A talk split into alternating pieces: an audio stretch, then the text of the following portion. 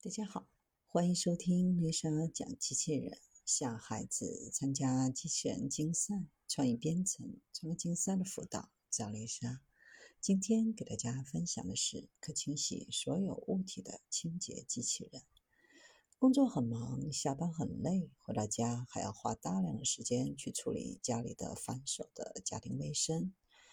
怎么样才能不出手就可以把房子打理得干净舒服呢？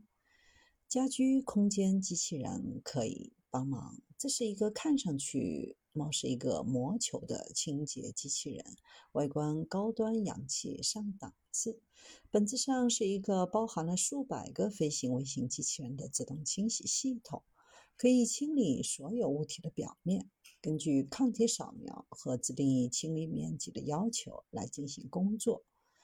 目前的家具清洁机器人还处于概念性阶段。